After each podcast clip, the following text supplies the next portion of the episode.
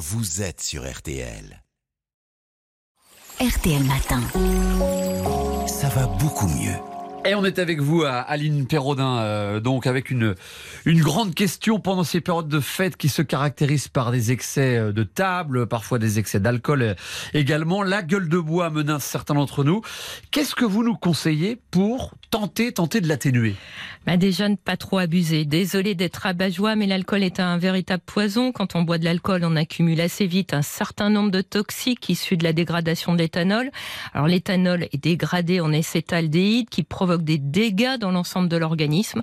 Les symptômes de la gueule de bois, maux de tête, bouche pâteuse, fatigue, nausées, palpitations, bah, viennent aussi du fait que l'alcool déshydrate car il agit comme un diurétique. Donc il faut aussi boire de l'eau.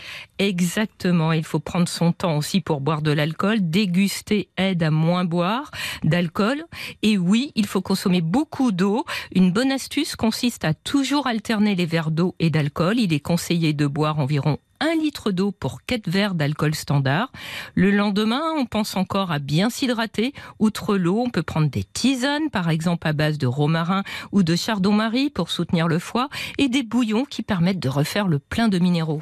Alors pour minimiser la gueule de bois, on dit qu'il est préférable d'éviter les alcools foncés et les mélanges, c'est vrai? Ben, On dit qu'il faut préférer les alcools clairs parce qu'ils contiennent moins de congénères que les alcools sombres type whisky, rhum ambré, vin rouge.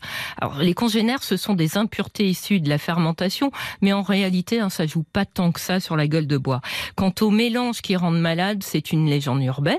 Ce qui compte, c'est le taux d'alcoolémie qu'on atteint avec sa consommation. Donc la meilleure prévention de la gueule de bois, bah, c'est d'essayer de se ménager en buvant quand même raisonnablement. Hein. Est-ce que c'est vrai que nous ne réagissons pas tous de la même manière à l'alcool? Mais c'est vrai, généralement les femmes supportent moins bien l'alcool que les hommes en raison de leur composition corporelle. En plus, elles disposent de moins d'enzymes pour dégrader l'alcool Bon, il y a d'autres facteurs hein, qui interviennent, pas seulement le genre, mais aussi la corpulence, l'âge, le fait d'être à jeun ou non, l'état de santé, la prise de certains médicaments. D'ailleurs, l'alcool et les médicaments, ça fait pas bon ménage. On cherche tous une combine à propos de médicaments. Est-il vrai que prendre du paracétamol permet de réduire la gueule de bois? Bah, C'est pas vraiment une bonne idée parce que le foie est déjà sollicité par la consommation excessive de boissons alcoolisées. Il aura donc plus de mal à métaboliser le paracétamol. Il n'est pas conseillé de prendre trop de ce médicament dont la toxicité augmente dans ces circonstances. Pas plus d'un comprimé de 500 mg, m'a précisé le docteur Laurent Chevalier, nutritionniste. L'ibuprofène et l'aspirine pourraient être préférables, sauf contre-indication, mais ils irritent l'estomac, ce que fait déjà l'alcool. Donc en fait, hein, le meilleur médicament de la gueule de bois, c'est peut-être euh, celui dont on pourra se passer. Hein.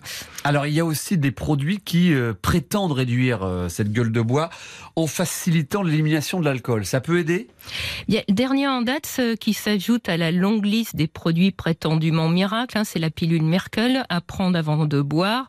Le laboratoire suédois qui commercialise ce complément alimentaire affirme qu'il dégrade jusqu'à 70% de l'alcool en une heure. Pour dire cela, il se base sur une étude menée sur seulement 24 participants n'ayant bu qu'une petite quantité d'alcool. Selon le docteur Laurent Chevalier, aucun produit ne peut empêcher la gueule de bois ni faire baisser de façon conséquente l'alcoolémie.